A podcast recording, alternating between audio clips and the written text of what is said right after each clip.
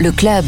Fin de journée dans le centre de Nice, place Grimaldi. C'est l'automne, il fait déjà nuit et un drôle de manège attend les cyclistes qui rentrent du travail.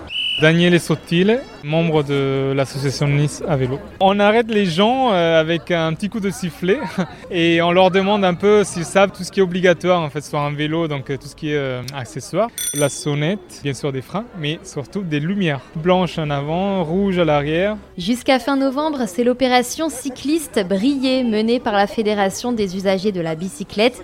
Grâce à un partenariat avec la sécurité routière, Nice à vélo distribue des sonnettes et des éclairages aux cyclistes mal équipés. C'est le cas de Lionel qui se sent un peu coupable. Ils m'ont gentiment fait remarquer que je ne respectais aucune des règles de sécurité, ce dont je suis bien conscient. Je suis euh, invinciblement négligent, donc peut-être qu'ils me convaincront d'être plus euh, sérieux sur ce plan-là. Je suis prudent, pour l'instant j'ai jamais eu d'accident, mais enfin effectivement je reconnais qu'il faut respecter les mesures de sécurité. La sécurité avant tout, c'est le mot d'ordre de Claire Bélanger, membre du conseil d'administration de Nice à vélo.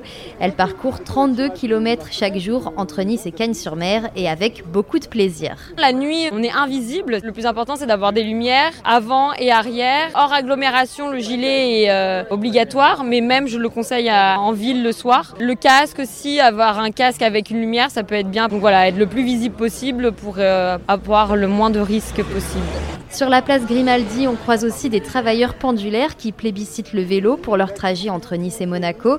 Parfaitement équipé et éclairé, Sylvain connaît l'état de la basse corniche sur le bout des doigts et il a des réclamations. Ce serait bien qu'on ait quelques infrastructures qui nous protègent en plus. Quoi. Des limitations un peu plus des limitations de vitesse un peu plus, un peu plus respectées des zones dangereuses qui doivent être bien séparées. La montée de la basse corniche euh, de sortie de Nice, il n'y a pas de M12. Les petits panneaux qui nous autorisent à passer les feux rouges en respectant bien entendu les priorités euh, des, usagers. Du coup, il faut qu'on s'arrête à chaque, euh, à chaque feu quand on arrive au rouge. Avoir la pression des véhicules derrière, plus redémarrer dans la montée, c'est pas ce qu'il y a de plus sécurisant pour nous. Et puis il faudrait que le chemin soit bien balisé. Jusqu'à Villefranche, ça va on a une piste, mais après Villefranche, c'est un no man's land. En attendant de passer au mode expert comme Sylvain, on peut amener sa bicyclette aux ateliers de Nice à vélo pour l'accessoiriser correctement.